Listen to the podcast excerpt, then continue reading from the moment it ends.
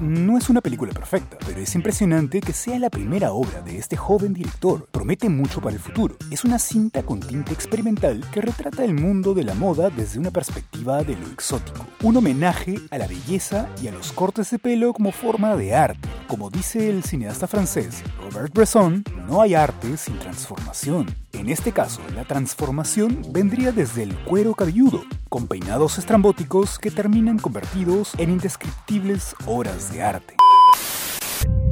You don't know what it's like. Losing your hair, you might as well be dead. There could be a serial killer on the loose. It's a hairdressing competition. Did you kill him? How do they even know it's murder? Someone scalped him. Was you alright? All right. No, he was dead. Medusa Deluxe es una película independiente británica que transcurre en un concurso de peluquería. En el lugar hubo un asesinato. Nadie sabe quién fue el asesino. Todos sospechan entre sí. Es una película de suspenso con toques de comedia negra dentro del subgénero del murder mystery.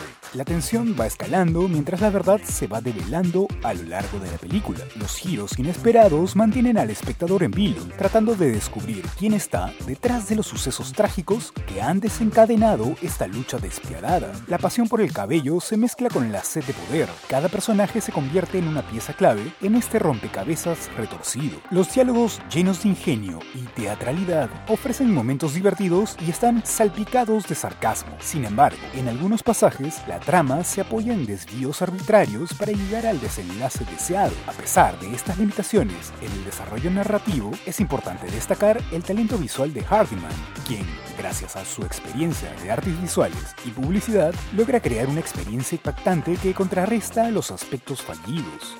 Lo que más resalta en esta cinta es que está filmada en una sola toma. ¿Quién diría que una película sobre peluquerías no tendría cortes?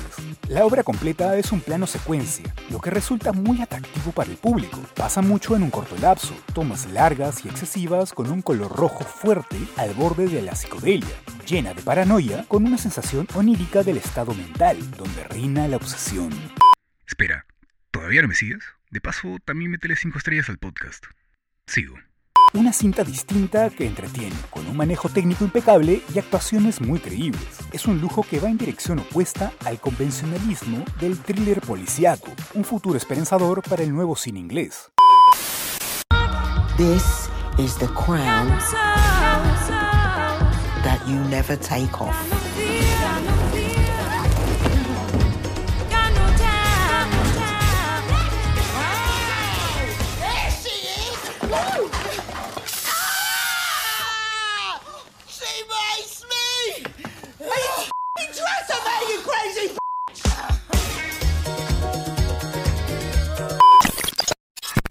Este podcast es una producción de Vibes Sound Design House.